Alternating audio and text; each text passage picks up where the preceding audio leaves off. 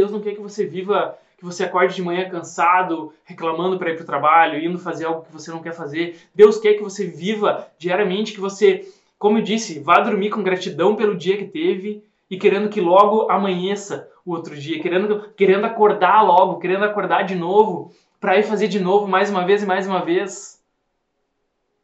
Isso que você tanto ama fazer.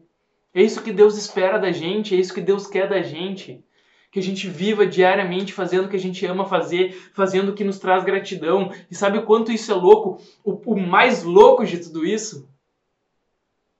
A lei da atração fala o tempo inteiro. E essa é uma lei que, se você acredita ou não, é uma lei, é mais uma das leis, assim como a lei da gravidade, é uma lei que, querendo você ou não, querendo é, você acreditando ou não, é, é uma lei que está acontecendo.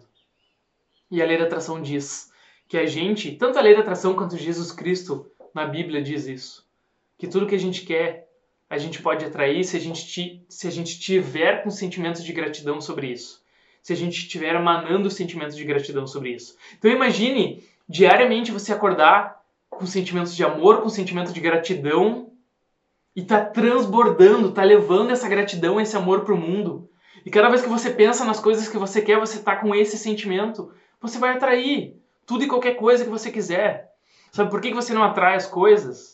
Porque quando você pensa em algo, vem dúvida, vem medo, vem um monte de crenças.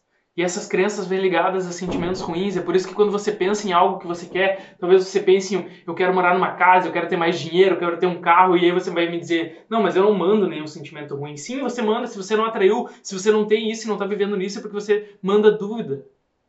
A dúvida é um sentimento, é uma emoção que você transmite, que você transborda, sem nem compreender. Inconscientemente você faz isso no momento que você pensa no seu sonho, no seu objetivo. E agora eu te pergunto qual é o seu maior sonho. E talvez você nem consiga mais ter um maior sonho.